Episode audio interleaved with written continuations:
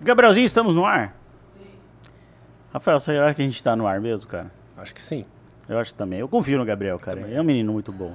Bom, pessoal, seja muito bem-vindo ao Tudo Menos Político, episódio 60. 60 pessoal. Olha que coisa boa, Rafael. Maravilha, né, cara? Porra. Que honra. Bom, eu sou Jorge Guerra, as minhas redes sociais estarão passando aqui embaixo. Eu gostaria de pedir gentilmente para você já me seguir, dar uma alô lá para mim, tal, tá rolando altas brincadeiras legais no nosso Insta. E eu estou lá desse cara bonitão, desse cara de 1,98m, dos olhos verdes, intelectual, pai de dois filhos, um leitor assíduo de George Orwell, Rafael ah, é M. Oliveira. Por que você pode falar do sobrenome, cara? É, Oliveira, cara. Esse é o sobrenome. Rafa, posso... Eu vou falar quem que é o convidado de hoje, ou você quer falar? Ah, todo mundo sabe quem é, cara.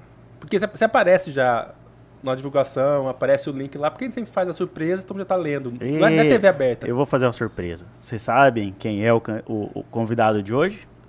Bom, pessoal, o nosso convidado, ele é natural de Santo Ângelo, no Rio Grande do Sul, mas revelou aqui pra gente que ele é muito mato-grossense de corpo, alma, coração, já deve ter um título de cidadão mato-grossense. Tem? Ainda não. Ah, não acredito. É, mentira. Então nós vamos arrumar um título de cidadão Mato Grossense pro Fernando. Pô, a gente é bom disso. É, Eu e o Jorge, uma vez, arrumamos um título de comendador. A gente pra só não arruma pra gente, o viu? Comendador não, não é, ainda não é não necessário. Cara, é, muito, é muito grande pra nós. E Igor Moura, né, cara? Igor Moura virou comendador pelas nossas mãos ali, né? Oh, ah, comendador. Ele é engenheiro, engenheiro agrônomo pela Universidade Federal de Mato Grosso.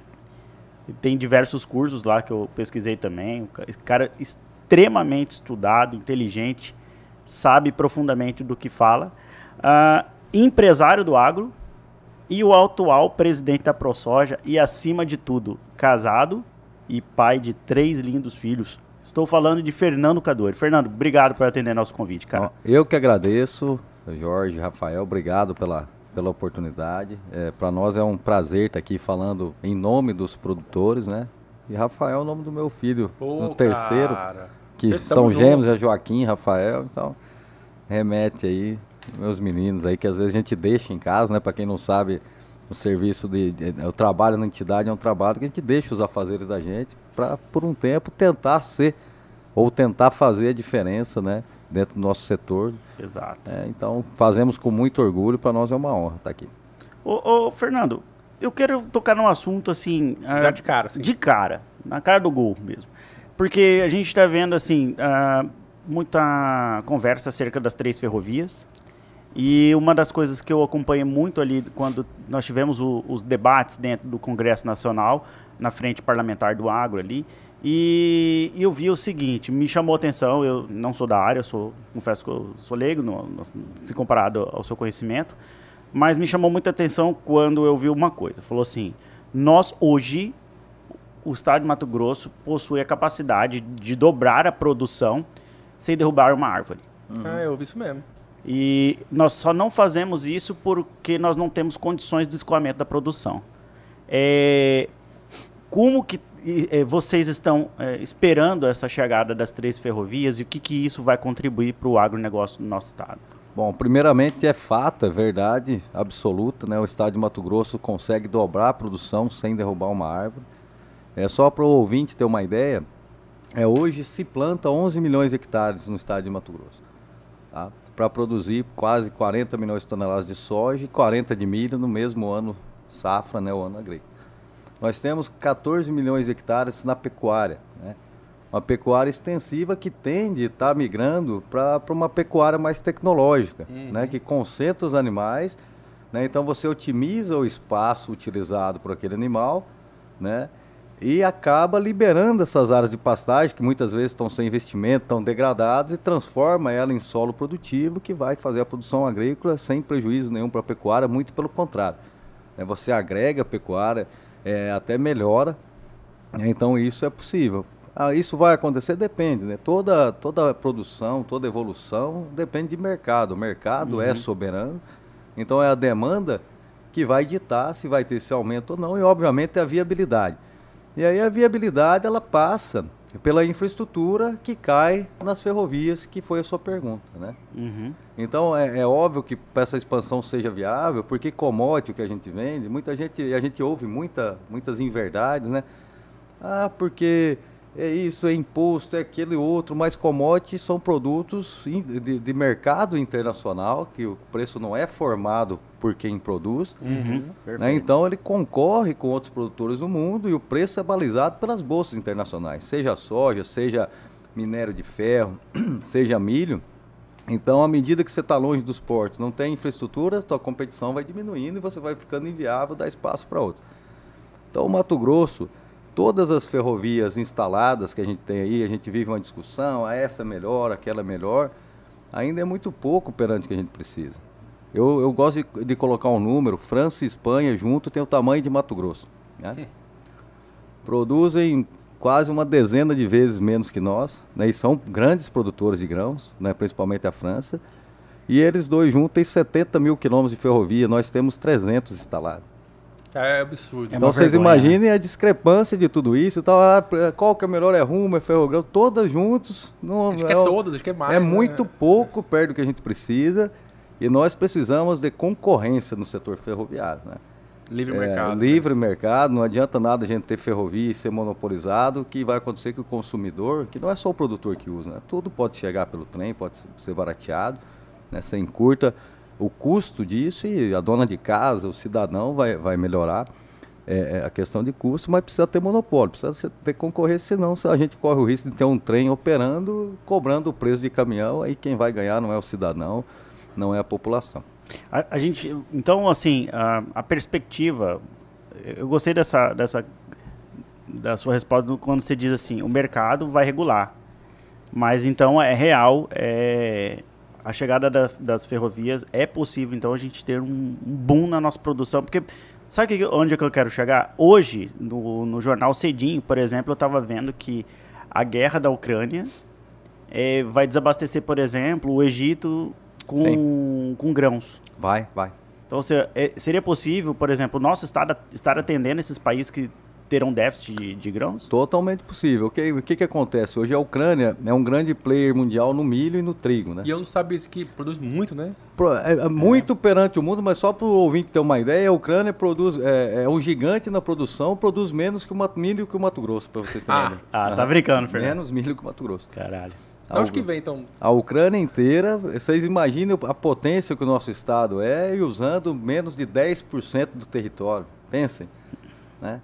Então, eu sou entusiasta do, do, Mato Grosso. Você falou que da minha origem é Rio Grande do Sul, mas eu estou aqui desde cinco anos, me considero Mato é, Grossense, cresci aqui e eu vejo o nosso estado muito mais é, evoluído e comparado a um Texas, quem sabe, daqui 50 oh. anos.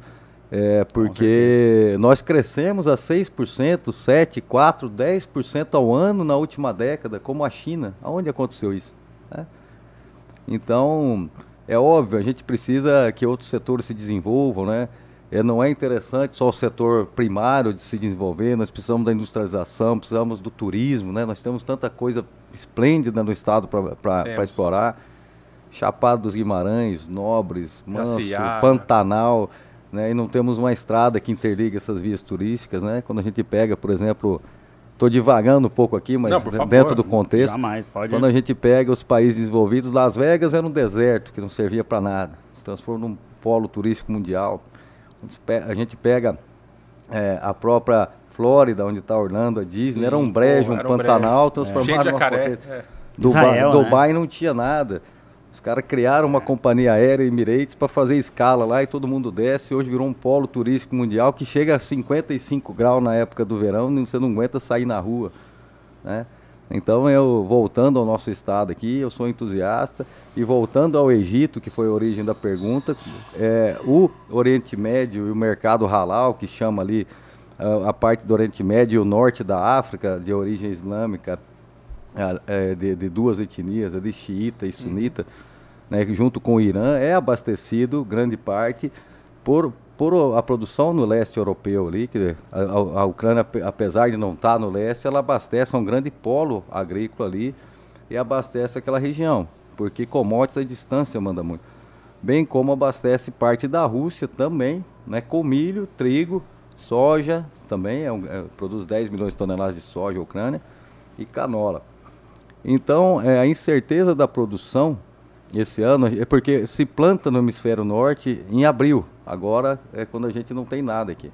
Então a gente não sabe se o produtor ucraniano vai plantar, muito provavelmente não. É, essa crise toda lá gera uma oportunidade aqui, né? Exatamente. E sabe o que eu achei genial na, na matéria de hoje? Que ele, é, a, última, a última treta que ele teve dentro do país, eles falaram o seguinte, que nós precisamos de, é, de liberdade, coisa, aí ele falou, e pão.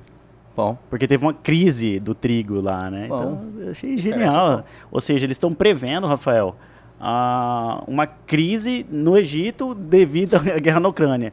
E com certeza acho que nosso país já deve estar de olho. Mas, Fernando, pensando nesse, nesse conceito, assim, a, a parte de sustentabilidade, de preservação, é, nosso estado hoje faz uma, uma, uma produção que preserva. Uhum. Como que tá o- os rumos da nossa produção? faz uma produção que preserva, inclusive a, a que mais preserva no mundo. E a gente diz isso por experiência própria. Hoje a gente lidera a Aliança Internacional dos Produtores de Soja, a ProSoja Mato Grosso. Então ali está Estados Unidos, Argentina, Canadá, nós, Paraguai, é, é, que são os maiores produtores do mundo, e a gente convive nesses países, né? Então nada chega perto do que se faz no Mato Grosso, nada, Sério, cara. Nada. Cara, não Então. sei. É o que o Lúdio fala que desmata, que Mato Grosso desmata pra caramba. Então não sei, o Lúdio, o Lúdio deputado Lúdio. Sim, Ele ah, fala- sim, o Lúdio Cabral do PT. Cabral, ele Aham. fala lá no plenário, É. às vezes, que os- ele às vezes usa uma sandália quando ele fala isso lá. Ela, é- é- sabe o que, que é lamentável? É, É muitas, deputado, pô. muitas vezes pela, ah, pela ânsia da polarização, até que a gente vive hoje, se tenta colocar um setor produtivo contra a população urbana, isso é lamentável. Né? E aí nós mesmos, cidadãos, acabamos sendo vetores de inverdades e passamos a falar mal do que temos de melhor, é, que é a produção com sustentabilidade. Eu vou dar um exemplo aqui, já que falei da França, vamos bater um pouquinho no Macron, que ele merece Ele também. merece, ele está tentando a reeleição, a gente tira os votos dele, né? a França, como nós falamos aqui, é um produtor de grão. Ela usa quase 70% do território dela para produção agrícola. Quase 70%. Caramba. Nós usamos 10 aqui no Mato Grosso. França e Mato Grosso, vamos comparar. É, eles é, têm como base energética a energia à base de combustível fóssil, Sim, carvão, carvão. mineral, gás natural e outros afins, além da nuclear também. Sim. Tá. Então, usam 70% do território, não tem código florestal. Quem pegar no Google, vai lá na margem do Rio Sena, vai ver que tem lavoura do lado entrando dentro do rio. Tá? É, e aí, nós aqui temos, preservamos de 35 a 80, dependendo do bioma, é obrigado por lei, graças a Deus que é assim. Nosso produtor preserva 97% das nascentes dentro das propriedades estão preservadas. E somos um gigante em produção, não temos subsídios, estamos a 2 mil quilômetros dos portos, não temos ferrovias e o produtor francês recebe mil euros por hectare por ano de subsídio. Tá. Aí nós, eh, a gente como cidadão, a gente vai eh, dar moral para um discurso do Macron falando de meio ambiente, que moral tem um cara desse para falar contra nós nos preocupamos com o meio ambiente.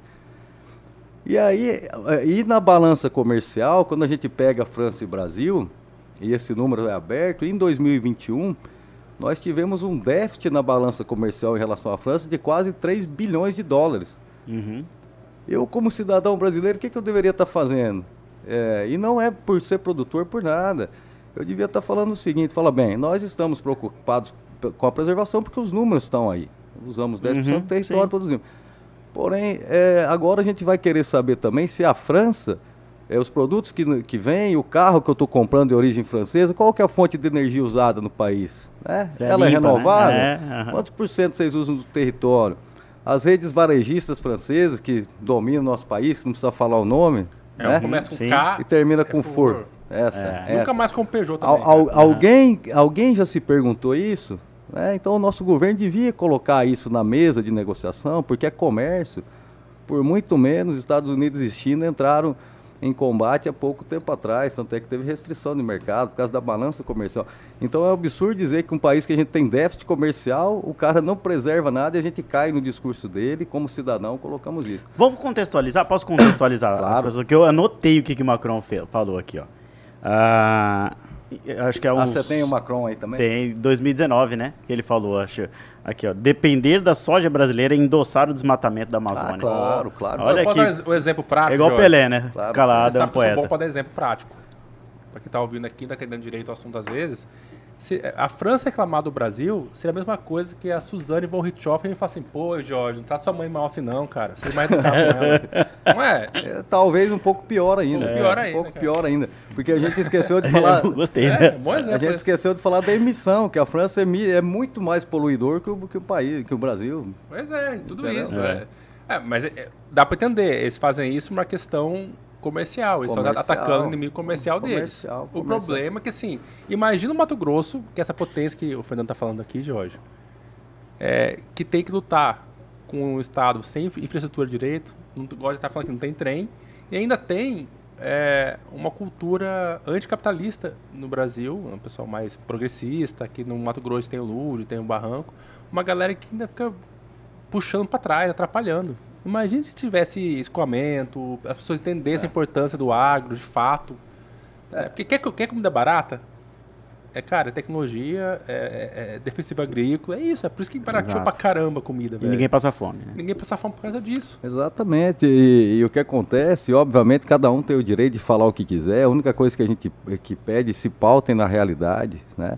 Mas daí Se, fica demais essa galera, né? se pautem na realidade, não, não saia por aí falando que não conhece. Se, não- se, se tiver problema em fonte, nos procura, a gente abre a nossa entidade, abre nossos, nossas terras, nossas fazendas.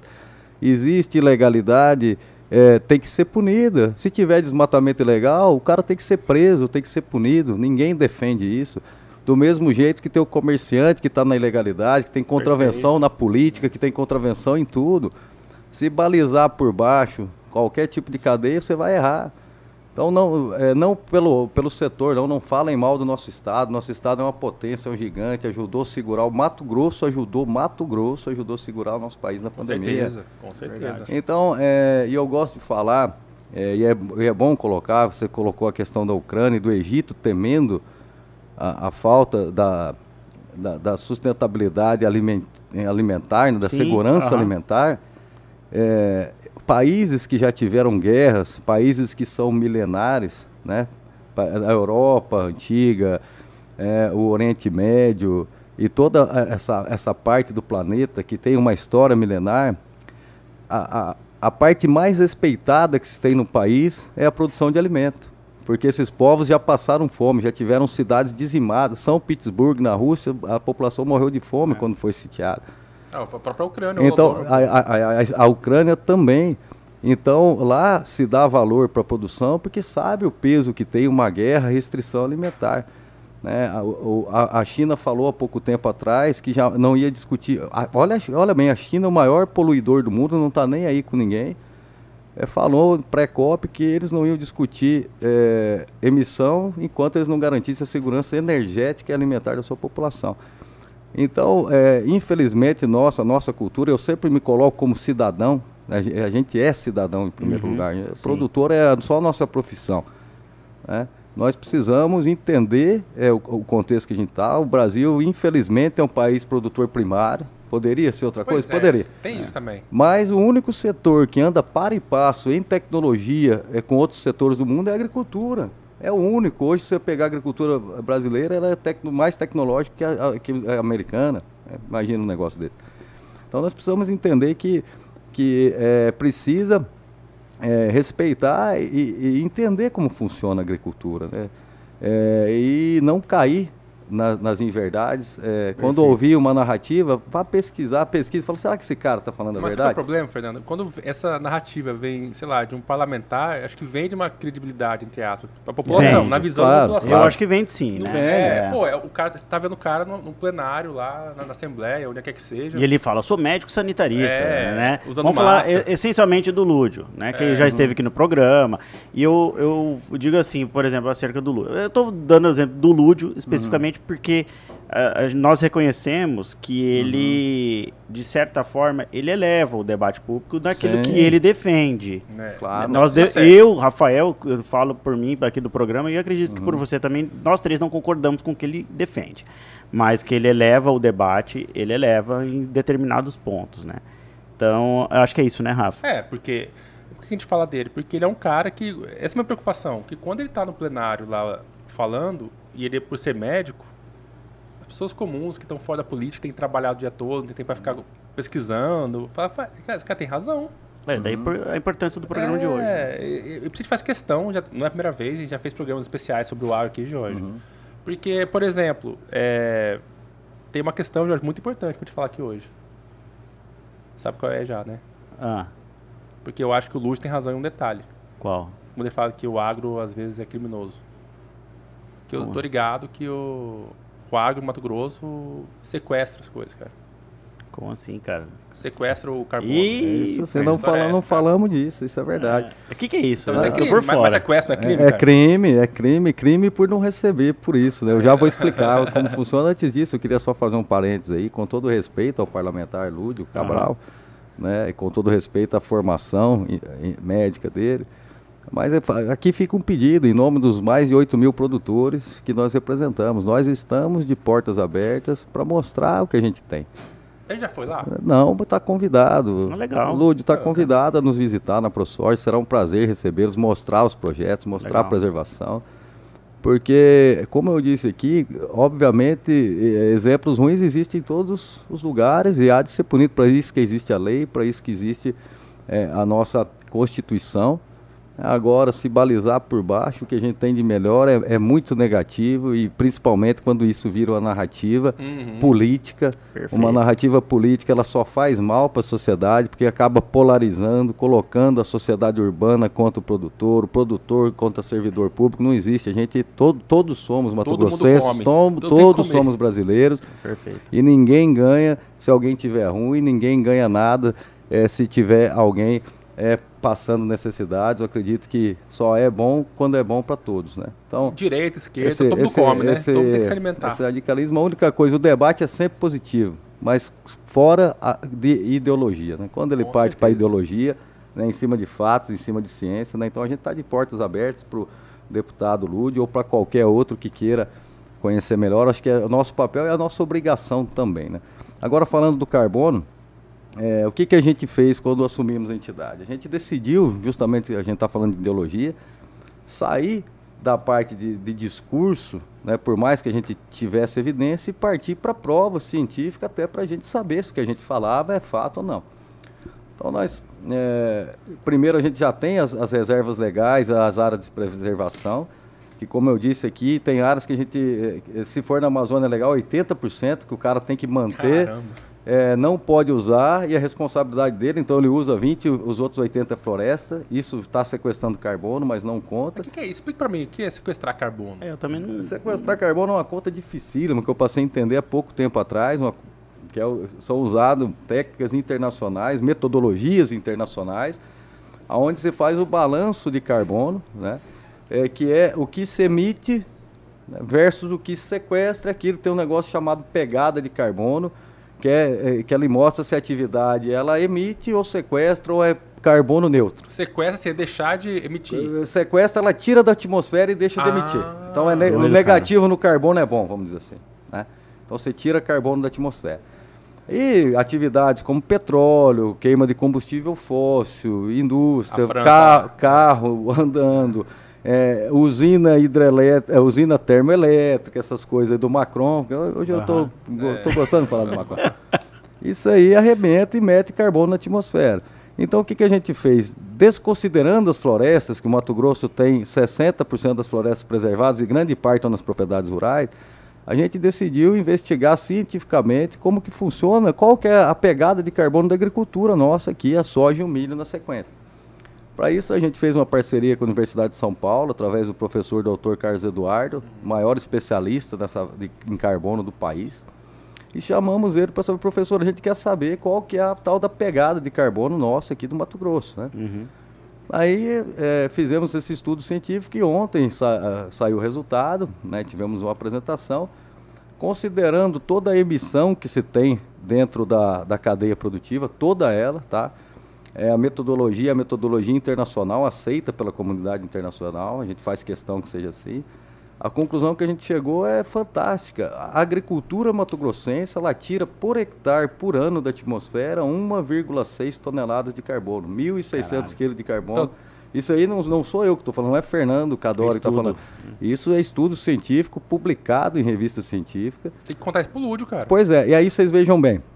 Então, é, é, a gente teve recentemente na Dinamarca, e, e, depois a comitiva Mato Grossense foi participar da COP, até o governador teve recentemente aqui, tem é, feito um trabalho muito bom em relação ao meio ambiente. Eu uhum. acho que o, a, a, nossa função é ilegalidade tem que ser punida. Ponto final, nós Perfeito. concordamos e, sempre. E tem legalidade no sempre agro, tem que ter na política. Tem, tem, tem e tem que ser punido. É. Agora o que a gente tem de melhor, e o Mato Grosso está vendendo a imagem do que é hoje. É.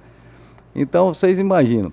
É, o mundo, o Brasil já é um, emissor, um, um dos menores emissores que tem, é, emite men menos que Reino Unido, menos que França, uhum. países pequenos e tudo mais. E a nossa agricultura, ela sequestra, mas por quê? E o, e o resto do mundo? Não, não. A nossa agricultura aqui é feita num sistema chamado plantio direto, onde não se revolve o solo. E o carbono, a palhada que fica é carbono sequestrado. A semente é jogada em cima em da, cima, da palhada? Em cima, por isso que usa, se fala em defensivos. O cara fala, para que, que é o defensivo? O defensivo controla a erva daninha, para você não revolver o solo. Né? Entendi. Um, um, uh, um dos defensivos, por exemplo.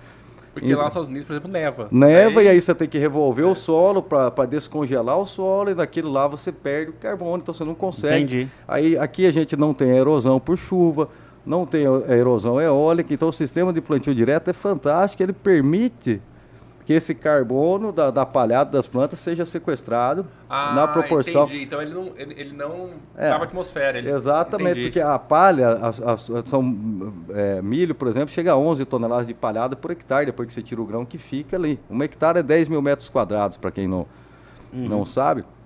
Então, essa conta para nós é fantástica. O que, que acontece? O mundo está atrás do crédito de carbono, né? Que é comprar carbono e tudo mais. E nós estamos fazendo isso de graça todo ano, a gente não sabia. Né?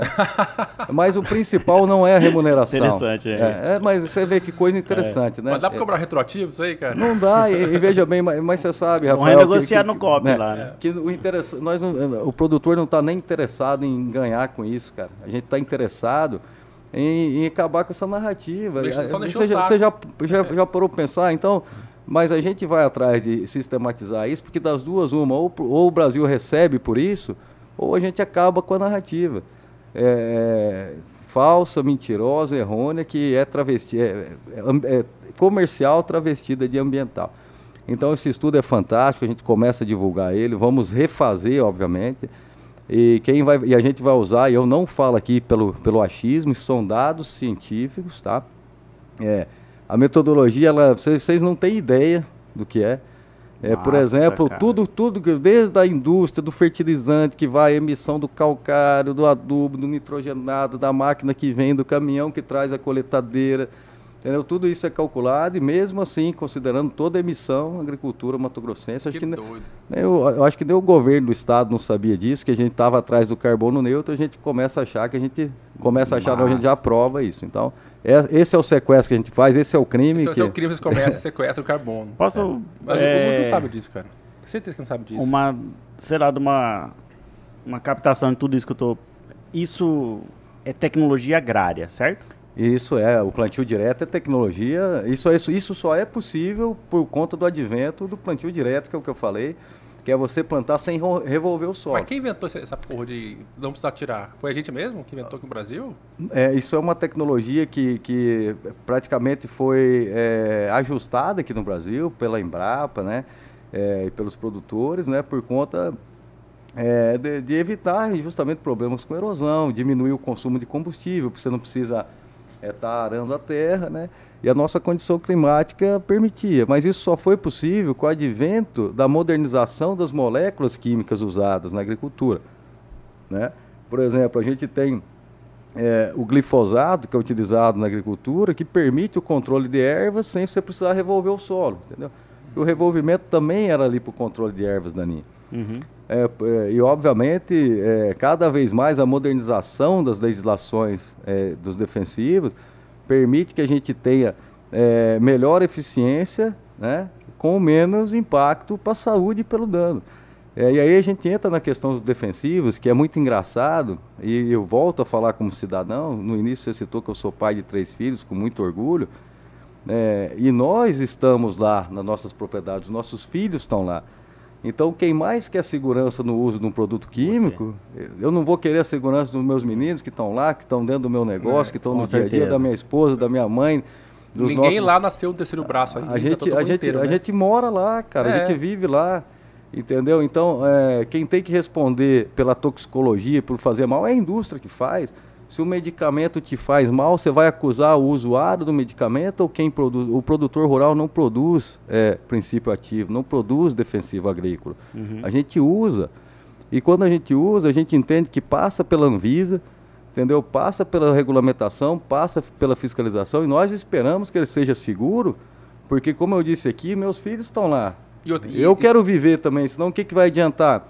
Né, a gente está aí, eu particularmente cheguei em Primavera do Leste muito novo com, com a minha família, lá ainda não tinha energia elétrica, não tinha asfalto, a gente morou lá, a gente acompanhou. Então, é, a gente espera que tenha segurança. Então se confunde muito, e aí vem as narrativas, injustas, por sinal, Perfeito, também. Fala-se como o produtor fosse produtor de agroquímico. Nós não produzimos agroquímico, não produzimos. E a gente não defende agroquímico nenhum. A gente usa porque é permitido, porque passou pela regulamentação e por- porque nós entendemos que é seguro, senão que se tire do mercado. né? Lembrando que estamos falando de Brasil, um país super burocrático para essas coisas, né? Super burocrático para essas coisas. É. Aqui é Brasil. É. O- uma coisa que eu tava pensando aqui, eu tinha até anotado pra gente tratar de tecnologia.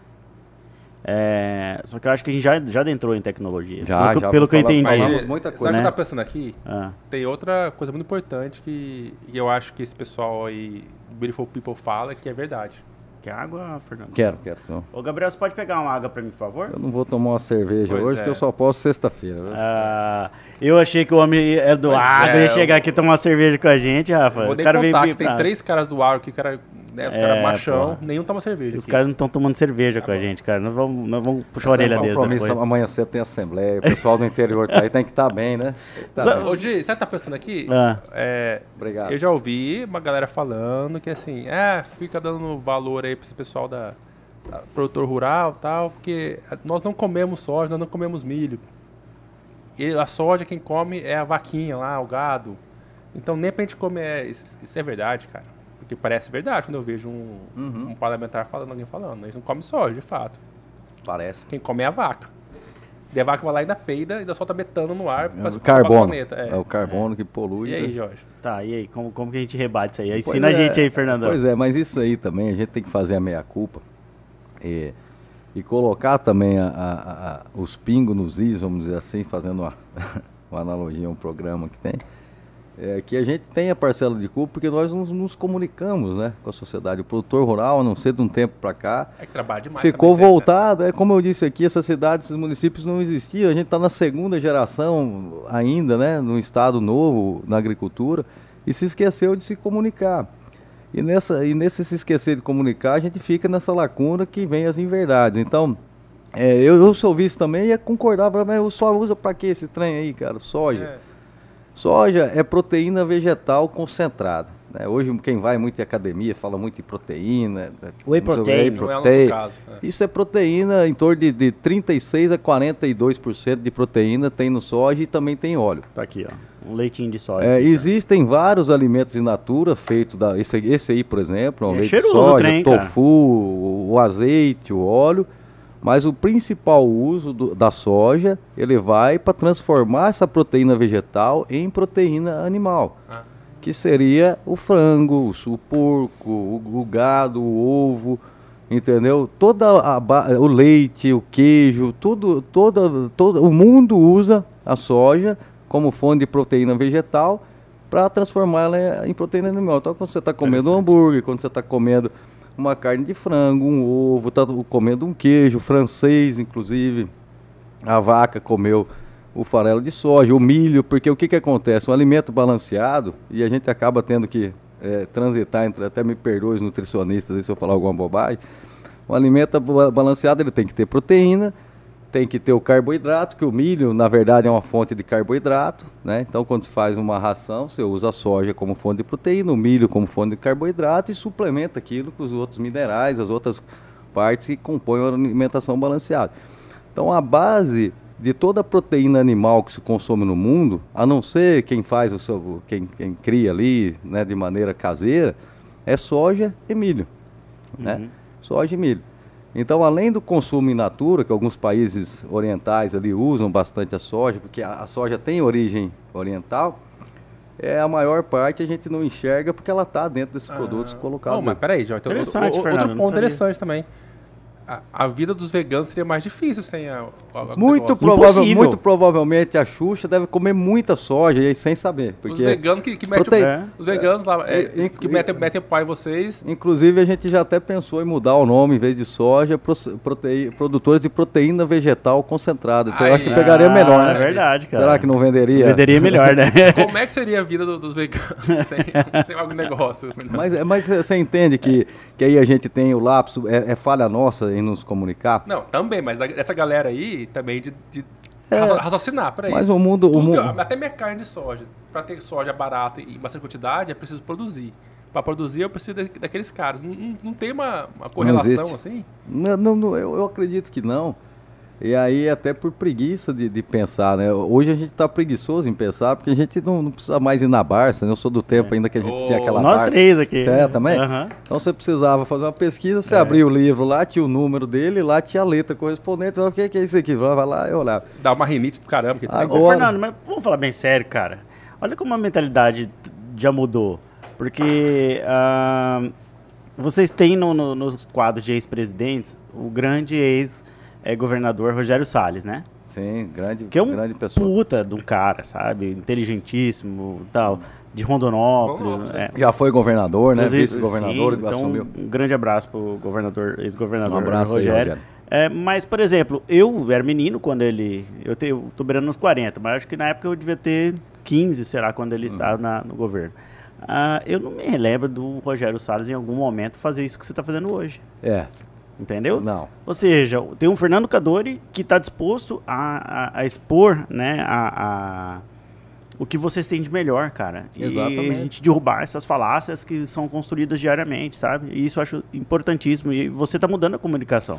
Nós, é, nós precisamos mudar. Tá aqui o Olinto do nosso marketing. Obrigado. Que é um cara maravilhoso Cara também, conhecemos, sensacional. Tá bebendo, mas parece gente boa. Bem como todo o, o Lucas, nosso vice-presidente, Cara, tá aqui o- do o lado. Lucas não acompanha. respeito, cara. Ele tem alergia O- à cerveja, não dá pra respeitar. É, ele tem alergia à cerveja. Não dá pra E, e, Tem vodka aí. tá? É. e ele ajuda o nosso cuidado da comunicação. Então, o que, que a gente pensou quando a gente entrou? Falou, cara, é, o agro não se comunica em massa com a sociedade em nenhum lugar do mundo. É verdade. O que, que nós precisamos? A gente precisa só mostrar a verdade e, e ponto. Como que a gente vai fazer isso? A gente não sabe ainda, a gente está tentando. Então a gente está tentando e o primeiro passo que a gente que a gente está tentando fazer é mostrar o que a gente tem. Eu acho que muitas vezes na ânsia de se comunicar, se colocava uma fala arrogante, entendeu? E não, não é crítica a ninguém. Falar, ah, porque nós produzimos. Mas, Peraí, daí, é mais um setor da sociedade. Então, a gente é produtor rural, tem o empresário do, do transporte, tem a, a comunicação, Sim. eh, tem, eh, a gente é só mais um setor. Então, em primeiro lugar, a gente sai de, de, ah, sou produtor, be- beleza, eu sou um cidadão mato-grossense e sou produtor, mas eu sou principalmente morador desse estado, amo essa terra e é aqui que eu moro e nós precisamos, não podemos deixar que narrativas de inverdade, que polarização política eh, contaminem a população e a gente acabe dentro da nossa terra, do nosso estado, eh, apanhando, né? E aí a Perfeito. gente pensou também em levar isso para outros, outra- outras esferas, né? Quando a gente pega e vê artistas famosos aí reproduzindo uma fala ideológica do Macron, Não dá. é terrível, é terrível, cara. Quantos milhões de pessoas uma pessoa dessa fala? Ainda mais quando né? é um músico, por exemplo. Influencia Exato, muito. é, não, não vou nem falar nomes aqui, mas para nós isso é terrível. Fala, cara, vamos tentar começar a fazer um trabalho formiguinha, porque a gente só precisa levar o que acontece, né? E, e claro que a gente tem que começar em casa. E aí sim a gente começou a olhar o seguinte: a gente precisa é, usar ah, os veículos de comunicação, a gente sabe a importância que tem a comunicação. Né? Só que a gente ainda não, não sabe como fazer, mas a gente tem tentado. É, e tem obviamente, feito muito bem feito. viu? Ó, hoje, e obviamente, só para finalizar o raciocínio, junto com todos os outros projetos que a gente toca, é gigantesco, a gente decidiu, é, por esse tempo, como eu falei aqui, é um trabalho voluntário, eu deixo meus filhos lá, minha família, minha esposa, meus negócios, mas para tentar fazer a diferença e criar, né, de repente, o conceito nessa juventude que está aí, nessa, a gente tem a segunda geração, como eu falei, chegando, para que esses jovens assumam isso aí e a gente mude né, esse formato de comunicação, né? Tentar Perfeito. mudar. Sabe o que eu ia falar, Gi? Porque você falou uma coisa interessante. É, e esse formato nosso podcast é genial por causa disso, Jorge. Não só no agro, mas até, até os políticos, muitos. Por exemplo, o Mauro Mendes esteve aqui. Ele explicou várias coisas que talvez a gente lendo um jornal ou vendo uma matéria, sei lá, mais engessada de um formato jornalístico convencional, que ele, ele, ele se obriga a falar uma linguagem mais formal ali. É. Que talvez não consiga traduzir totalmente para as pessoas comuns mesmo, tá, né? E nosso programa, talvez por competência nossa em saber falar difícil, a gente consegue traduzir, deixar um pouquinho mais leve. e Uhum. falar. Pega um, um assunto denso e a gente traduzir de uma melhor forma. Tanto que você viu aqui, ó. Você viu o Mar... que nem sei quem é, o que é Marcondes, Jorge. Marcondes, Anderson. Ele O falou que, que ele aqui, falou? Pessoal, a ProSoja, isso aqui é uma denúncia, inclusive, está patrocinando o Ticaratecast. Será que não pode patrocinar o o TMP? Olha aí. Fica a pergunta. Eu acho justo. Uma denúncia. Mas longe, lo- longe de mim, É. né, ser parcial. Né, tô lendo uma pergunta aqui, não, né, seria uma ótima ideia. Já pensou aqui, Quem nó- sabe? né, nós divulgando aqui o, o- Você sabe que o presidente é uma peça que depende da diretoria. A gente vai levar. Fica o compromisso aqui, né, Lucas? Fica o compromisso aqui. É, é Marcondes? Marcondes Fica aí, Marcondes. Anderson. É. Pô, Valeu, Marcondes, valeu, é uma moral pra nós aqui, Mas tem cara. bastante gente aqui, ó. Lucas Garrido, como zootecnista, posso afirmar que o Tudo Menos Político é o melhor lugar para. Não, tô brincando. Falou, pô, velho. Como zootecnistas, posso afirmar que o agronegócio é a locomotiva do Brasil. Parabéns pelo programa, precisamos de falar mais sobre o agro. E eu acho que essencialmente aqui, no nosso estado. Ah, tá, Como é bom ver um profissional capacitado desmascarando as narrativas negativas do agronegócio. Obrigado pelo profissional capacitado. Ah, ah, legal essa pergunta. O Marco Nasser perguntou: por que nossos produtos aqui de Mato Grosso, a base de grãos, é tão caro para o consumidor final? Ah, é boa, excelente pergunta. Finalmente não pensamos nessa, viu, Jorge? Excelente, excelente pergunta. Na verdade, é, é, o nosso produto hoje, a base de grão aqui, ainda não é, é mais barato que outros lugares, que a gente desconta o frete aí. Depende aonde, muito, eu não sei qual que é a, a perspectiva que ele está colocando, né, se é para o consumo é, maior ou, Final, ou- né? ou- ou dentro do supermercado, que a gente pode afirmar é que hoje ainda a gente tem um custo menor que os outros estados nos produtos primários, né? Muitas coisas é, acabam indo e voltando, né? Que é essa industrialização que a gente precisa e ela não vai vir, como alguns parlamentares falam, aí, restringindo a exportação ou colocando Pois barreiras, é, né? Que é um outro absurdo, até polêmico, né? Muita gente fala. né? Então nós precisamos que o incentivo à indústria seja feito. Como que se incentiva a indústria? Infraestrutura. Primeiro a indústria tem que ter com que tirar o negócio daqui Carga tributária. carga tributária, energia elétrica, elétrica, você tem que uhum. ter uma energia elétrica que não oscila. Hoje, para você ter uma ideia, nosso produtor, até o, o governador tá atento a isso, a gente é obrigado a imprimir uma nota eletrônica. Então, se faz uma nota eletrônica, tem que imprimir ela. Então, se ela é eletrônica, para quem imprimir, Pois né? Então, o go- o governador deve estar ouvindo aí, já fez compromisso com nós, disse que vai tirar a nota eletrônica, a gente já está esperando, a gente sabe que vai mesmo. Que se nem energia não tem lá na fazenda, 300 quilômetros lá em Gaúcha do Norte que não tem asfalto, foda, internet nem se fala. Ô, Jorge, vamos... Aí você sabe por que, que, não, que, que, que tem que imprimir? Não. Porque as barreiras volantes de fiscalização não tem internet para conferir. tá zoando. é verdade. É sacanagem, É Fernando. verdade, pô. Então, mas é isso aí, brincadeiras à parte, Ah. o governador teve aqui já, ele já sabe, a gente já fez esse pedido, ele tem, eh, com sensatez, eu acho que tem que ter racionalidade para você aplicar as coisas, né? Então, o governo está Você atento. você é brother do Mauro Mendes? Rapaz, a gente se comunica Você já com tomou o uma com ele algum dia? Não, Tô precisando, você pode ser aqui? Porque a gente tem um desafio, Pode, a gente tem um vai. desafio, Jorge. Eu acabei Ah. de... de...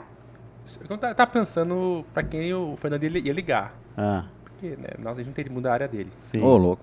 Vamos pedir pra ele fa- reafirmar esse compromisso com o Mauro Mendes, cara.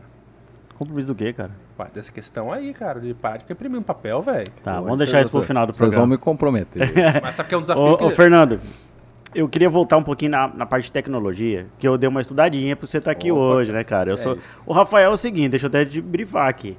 Eu vou, sou o cara que estuda. O Rafael é o cara que ele acorda, toma três cervejas e vem pra cá. Entendeu? ele é esse Mas cara. Você não tá bebendo, você tá com dor de garganta? Ele É, tá- ele é tá- né?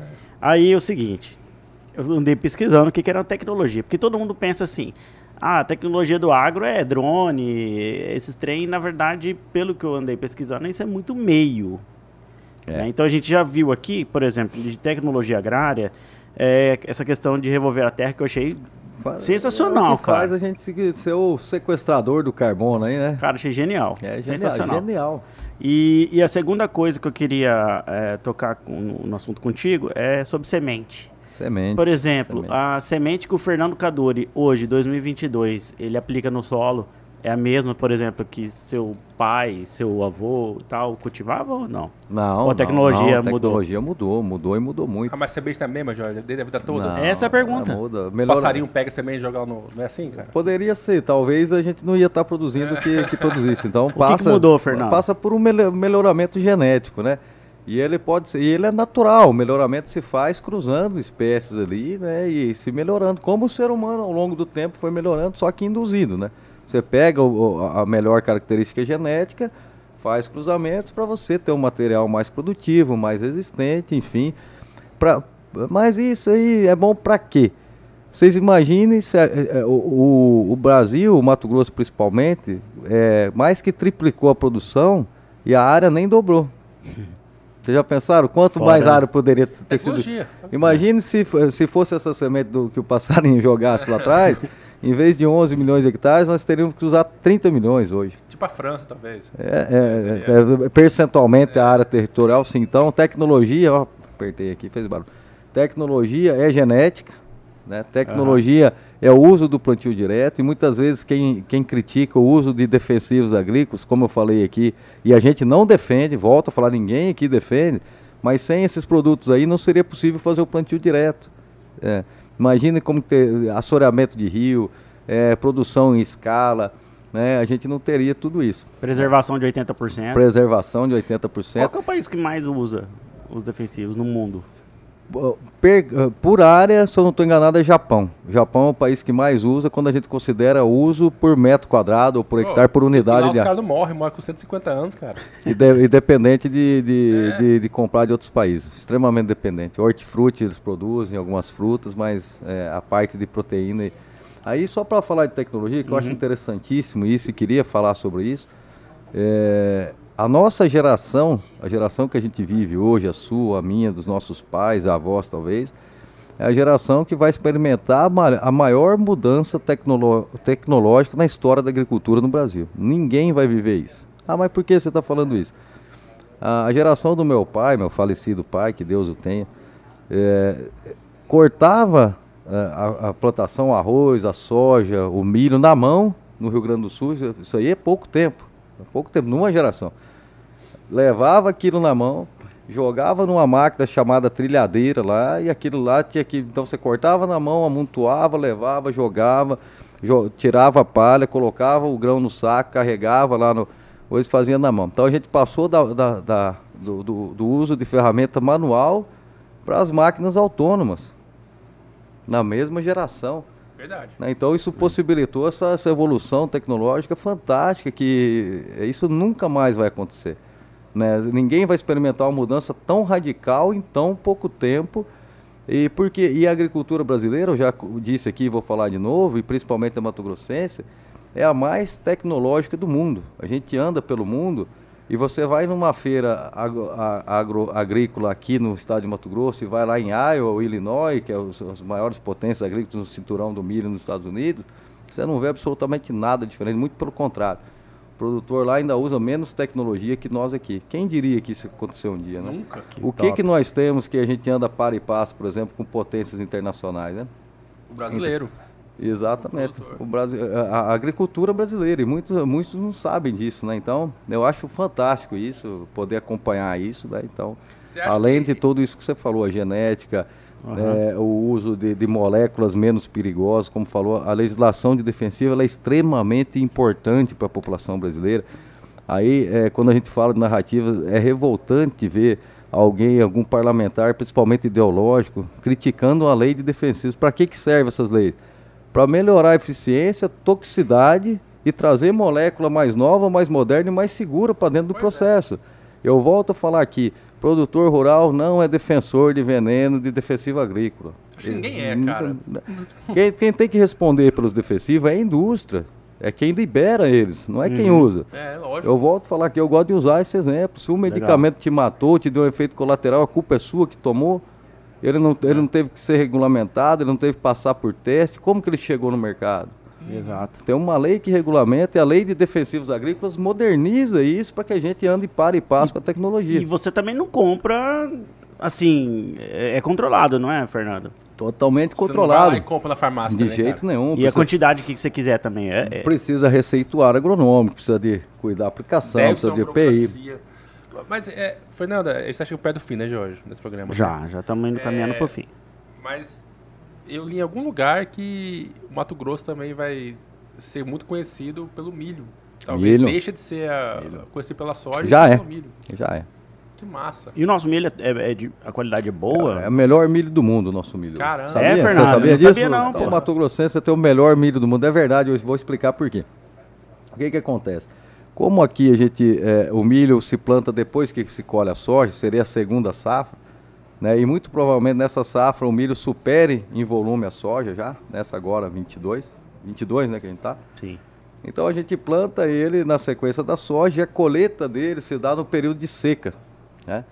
Se dá no período de seca, então é, essa planta não pega chuva, então não, não tem a, a umidade ali para ter fungo, alguma coisa no grão. Então o grão ele é colhido num ambiente de temperatura baixa, de, de- de temperatura e, e umi- e umidade baixa, né? baixa. umidade baixa que não acontece em outros lugares do mundo. Então esse grão sai com qualidade, ele sai praticamente seco da, da lavoura. Muitos não passam nem pelo processo de, de, de secagem em armazéns, então a qualidade é fantástica. Que massa Enfim. disso. E agora eu Massa. lembrei de um negocinho aqui que, que já daqui uns tempos vem a época da seca, eu acho que é importante falar também com o pessoal de, de casa que está ouvindo. As queimadas, se fala muito do produtor, daqui a pouco a gente vai ter queimada de novo. É, a gente falava Bom aqui do tema. sequestro do carbono e tudo mais. É, esse carbono só é retirado da atmosfera por conta da palha que fica da soja e do milho. E essa Certo. palha, além de sequestrar carbono, ela tem fósforo, potássio é, e nitrogênios ali que são caríssimos. A gente viu que aumentou. Então isso é, é, é caríssimo pro produtor. Hoje eu ouso dizer que o maior, o maior eh, combate a incêndio disparado, não tem nenhuma equipe de bombeiro no país que se compara o que o produtor tem voluntariamente dentro das propriedades para evitar incêndio. Show. Então acho que é legal falar, porque a gente vê também discurso ideológico falando disso, que a gente precisa é fazer acero na, na 251, pelo amor de Deus, vamos, vamos acerar a 251. É, é óbvio que vai pegar fogo, porque tem capim que cresce, seca, uma bituca de cigarro, um negócio ali, então essas coisas, os aceros, os cuidados, a gente precisa fazer. Então, acho que eu, não era o assunto, mas eu achei legal Não, falar, porque genial. É, eu- queria também tocar num assunto aqui que foi objeto da, da nossa, do nosso segundo programa, Fernando. Que foi, foi com o Paulo Ozaki, que é um, um agrônomo. Ele tem um, um canal chamado Agro Resenha. Não sei se Ah, você já é? ouviu falar. Que é o maior podcast do, De- do agro do Brasil. Do agro que legal. É aqui de Cuiabá, cara. Legal, pra legal. caramba. E ele falou duas coisas que me chamaram muita atenção. Quando nós tocamos no assunto né, dos PLs que estão hoje na Assembleia Legislativa, Uhum. É que eu falei, cara, você sabia que hoje tem um PL, tá na Assembleia Legislativa de Mato Grosso, para proibir a produção, armazenamento, comercialização do glifosato. Uhum. Ele falou assim, Jorge, você usa SBP na sua casa? Aquele de matar Sim. mosquito? Eu falei, eu uso. Você sabia que a dosagem do SBP que você usa na sua casa é maior do que a gente usa em um hectare? É isso aí. Eu falei, Caramba. caralho, velho, que É, foda. muito provavelmente SBT é algum tipo de piretroide, delta cipermetrina, alguma coisa É. assim, que são produtos de choque que, que, que matam ali pelo contato imediato. Né?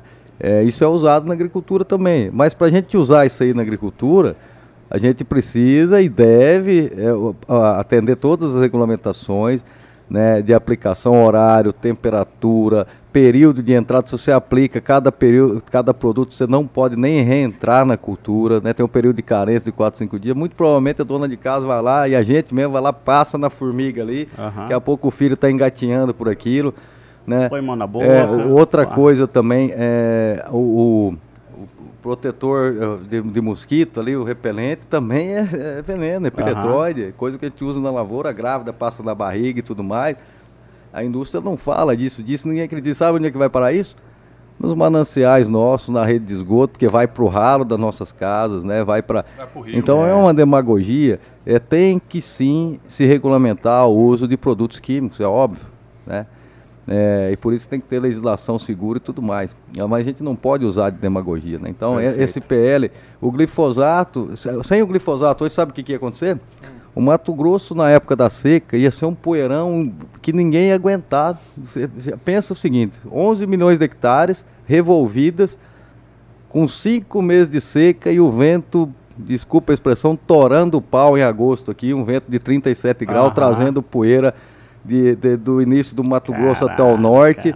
É, você já foi numa cidade que não tem asfalto na época da seca? Já. Já. Então imagine isso multiplicado por milhões de hectares, como que ia ficar o nosso estado. Isso aí é terra voando, erosão eólica, é, nascente sendo. é, sa- sabe por que, que isso não acontece? Por causa do glifosato.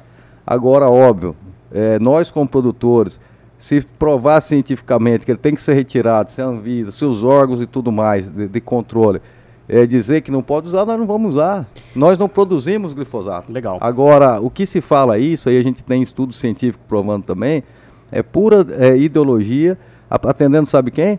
A própria indústria de defensivo. Sabe por quê?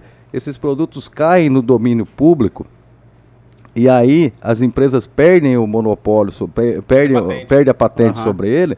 E aí elas têm novas moléculas, elas querem lançar, então elas mesmo vendem uma ideologia barata que a população acaba comprando, que vai encarecer o produto. Por exemplo, eu gosto de usar o exemplo do, acho que era CFC, que era usado no, na- na- nas geladeiras antigamente, nos Ah, ar-condicionados. verdade. Era, aham, o Essa é uma história muito interessante, não sei se vocês já ouviram ela. Não. Era um gás, né? E ele era um gás que era usado e quando a patente dele caiu, ele saiu, não sei se eu vou falar bobagem, mas vou, vou colocar um número aqui para quem está em casa. Eu, eu não, se eu não estou enganado, ele era 20 tri- ou 30 dólares o quilo desse gás e ele baixou para 1 dólar o quilo. Nossa. É, a patente caiu. Prr. Milagrosamente se inventou que ele causava efeito estufa e acho que CR, F4, não sei qual foi o gás substituído verdade. é substituído por esse gás, né? Daí teve que se- ser trocado todos os materiais, os eletro, eletrodomésticos, Geladeira, geladeira, ar-condicionado. Ar-condicionado, freezer e tudo mais. Aí inventaram um novo gás lá que não poluía o meio ambiente e esse gás voltou a ser 50 dólares o quilo e agora esse gás já não presta mais, está vencendo a Porque a patente dele patente de tá novo. É. Entendeu? Então, às vezes, dinheiro, tudo É, negócio. então, é, isso aí é um alerta para nós. E eu falo pra gente, cidadão, porque a gente, se a gente não para pra pensar, a gente vai lá e troca a geladeira Ué, e mas come tudo. sabe o que me faz pensar, Jorge, nisso? É, um, um- hipoteticamente, eu tenho uma dúvida muito pertinente, Jorge. Oi? Eu tenho uma dúvida, dúvida pertinente. Se, se aqui no Brasil, Fernando, digamos hipoteticamente, se a maconha fosse liberada, Uhum. o plantio, usaria defensivo? Porque daí a galera não ia falar nada. Acredito que ia. A galera não, não tem. não- ter- eu, eu penso que se não, não conheço a cultura da maconha, mas eu acredito que pelo clima aqui ia dar lagarta, ia dar. Porque ainda mais plantando em grande escala. Ou, ou ia ter que fazer defensivo, ou ia ter que ser transgênica pra lagarta não comer, alguma coisa assim, né? E a galera ia go- gostar de vocês aí, ó. É. Entendeu? tenho uma- eu tenho uma última- A galera ia Ó. gostar de vocês pra caramba. Eu tenho uma última pergunta, Vamos que o lá. nosso horário já tá... Eu sei que você tem um próximo compromisso hoje ainda, né? Mas pergunta achei inter- super interessante de um amigo, de um engenheiro também lá de Aham. Primavera. De primavera. É, ele falou assim, faça, faça perguntas sobre como o produtor está fazendo para financiar a safra com os juros nas alturas e onde o produtor coloca o dinheiro obtido com a atividade. Ah, tá, legal. Boa Legal per- pergunta, né? Boa, boa pergunta. Quem que é? Tem nome? É Alice. Alice, obrigado Ele-. Conterrâneo. E um abraço para nossa cidade linda primavera. Hein? Bom, primeiro, hoje a gente está com um problema gigante no crédito agrícola, né? com as taxas de juros, com a Selic subindo, a gente teve esse reflexo também no crédito agrícola, que é muito importante para quem está em casa entender o que que se fa... por que, que tem que ter crédito agrícola. A região sul, por exemplo, teve uma seca terrível, do Mato Grosso do Sul até Paraguai, o produtor colheu quase nada, então ele precisa da ajuda naquele momento para continuar produzindo, senão inviabiliza. Então, em países desenvolvidos e que a agricultura é tradicional, o plano agrícola é feito por muitos anos, né? Nos Estados Unidos, na Europa e tudo mais. Então, é, a- a- precisa do crédito agrícola. Isso não quer dizer que esse dinheiro vai ser dado e vai ser pagado, mas ele precisa ter um juro acessível né, e uma fonte é, fixa ali para você pegar. Então, hoje o produtor está se alavancando nas empresas, nas multinacionais e tudo Uhum. mais, né? Sim. Isso não é saudável, pensando que é estratégico para o país também, que ele se mantenha aham. produzindo. Então tem que ter uma política forte, né? A gente espera que seja sanado muito em breve esse problema. né? já com relação à segunda pergunta, que eu acredito que eu sei o que, que ele quer, quer dizer com isso, toda a, toda a produção agrícola, todo o dinheiro que se ganha, quando ganha, que nem sempre a conta é positiva, você tem anos que você tem viabilidade, outros não, esse investimento fica nos municípios que o produtor está. Prova disso é que na nossa Primavera do Leste, que eu vi crescer, quando chegamos lá não tinha nem um, um metro asfaltado, é o que é. Porque tudo que se ganhou lá, se deixou lá. Lógico. Aí, Pessoas vivem na aí cidade, o sabe? comércio vive, o salão de beleza, o supermercado, a farmácia, o investimento, a faculdade e tudo mais, começa a crescer porque se deixa lá. né? Então, muito legal, acredito que o intuito da pergunta é essa, e isso é uma, é uma verdade que tem que ser dita. Pessoas vivem na cidade. Nossa, cara, legal. Bom, pessoal, é... Eu queria só um último parênteses Por aqui. favor, tem Claro, seu. eu- ia te pedir- eu ia te dar a palavra pra mensagem final. Ah, então beleza, vamos lá. Eu, eu só ia abrir, né, a parte final. Eu acho que tá todo mundo. Ah! Certeza. É que foi, é, foi, foi curto, foi rápido. Intenso. Aí- Mas vai ficar com gostinho da sua volta, viu, Fernando? Acho que a gente pode já, sei lá, pensar numa data para você voltar. Vamos porque voltar. Tem muitas perguntas ali que ficaram sem respostas. Então acho que a gente pode pensar numa volta sua. É, e, cara, parabenizar o trabalho à frente da ProSoja. Eu também tinha algumas Obrigado. perguntas da, da instituição. Sei que vocês fazem. Eu, eu tive na ProSoja tempos atrás e fiquei sabendo, inclusive, de trabalhos sociais que eu achei incrível Legal. né, tudo que vocês fazem, e eu acho que a gente tem muito mais a contar, tanto da pessoa do Fernando, do trabalho que você vem desenvolvendo, quanto da instituição também, da ProSoja, que todo mundo quer conhecer um pouquinho mais de vocês. Verdade. Então, eu gostaria de agradecer imensamente a sua presença, a instituição, ao Olinto, a Ana, toda a equipe de vocês, o vice-presidente está aqui. É, mu- muito obrigado à casa de vocês, sempre que vocês quiserem voltar, as portas estarão abertas. Mandou bem, né. Rafa? É, uma mensagem final aí, Fernandão. Primeiramente, pedir desculpa ao Macron aí, foi mal, Macron, você desculpa perder voto não é culpa nossa. é uma brincadeira essa parte. Põe na- no- nas O costas do Rafael. aí, Rafael é. que estudou Macron aqui. Então, obrigado a vocês aí pela oportunidade. Acho que, sem dúvida nenhuma, tudo no mundo está mudando. É comunicação também. Esse tipo de espaço é um espaço que, que a gente consegue se aprofundar e, e- e falar de uma maneira informal, mas que de repente é o que quem está do outro lado, é, é da maneira que, que eu entenderia, por exemplo, se fosse um assunto que eu não dominasse, entendeu? Então, parabéns, é um formato. Quem está em casa, divulgue. Eu acho que aqui eh, se fala de tudo, então parabéns pela iniciativa, parabéns pelo programa. E você falou aí, a gente fica com compromisso de voltar assim para trazer o concorrente, né? Que esse aqui tem que pagar. A gente tem um projeto, um dos projetos nossos, eu vou fazer aqui a, a, a- a divulgação, que é o Agro Solidário. A gente ajuda inúmeras instituições no estado de Mato Grosso, fornecendo a bebida de soja que Hoje, é, conforme os nutricionistas, o próprio Hospital do Câncer aqui é uma bebida fantástica para recuperação, porque é proteína vegetal é, concentrada. Então a ProSoja faz isso em algumas aldeias indígenas, a PA, então ao longo do estado inteiro a gente conta melhor aqui, a gente vai trazer né, o Agro bacana. Solidário. Pô. Não é vendido, né, é uma bebida que, que os produtores do estado fazem aí pra- por solidariedade, né, como outros projetos também que a gente pode trazer aqui depois. Legal.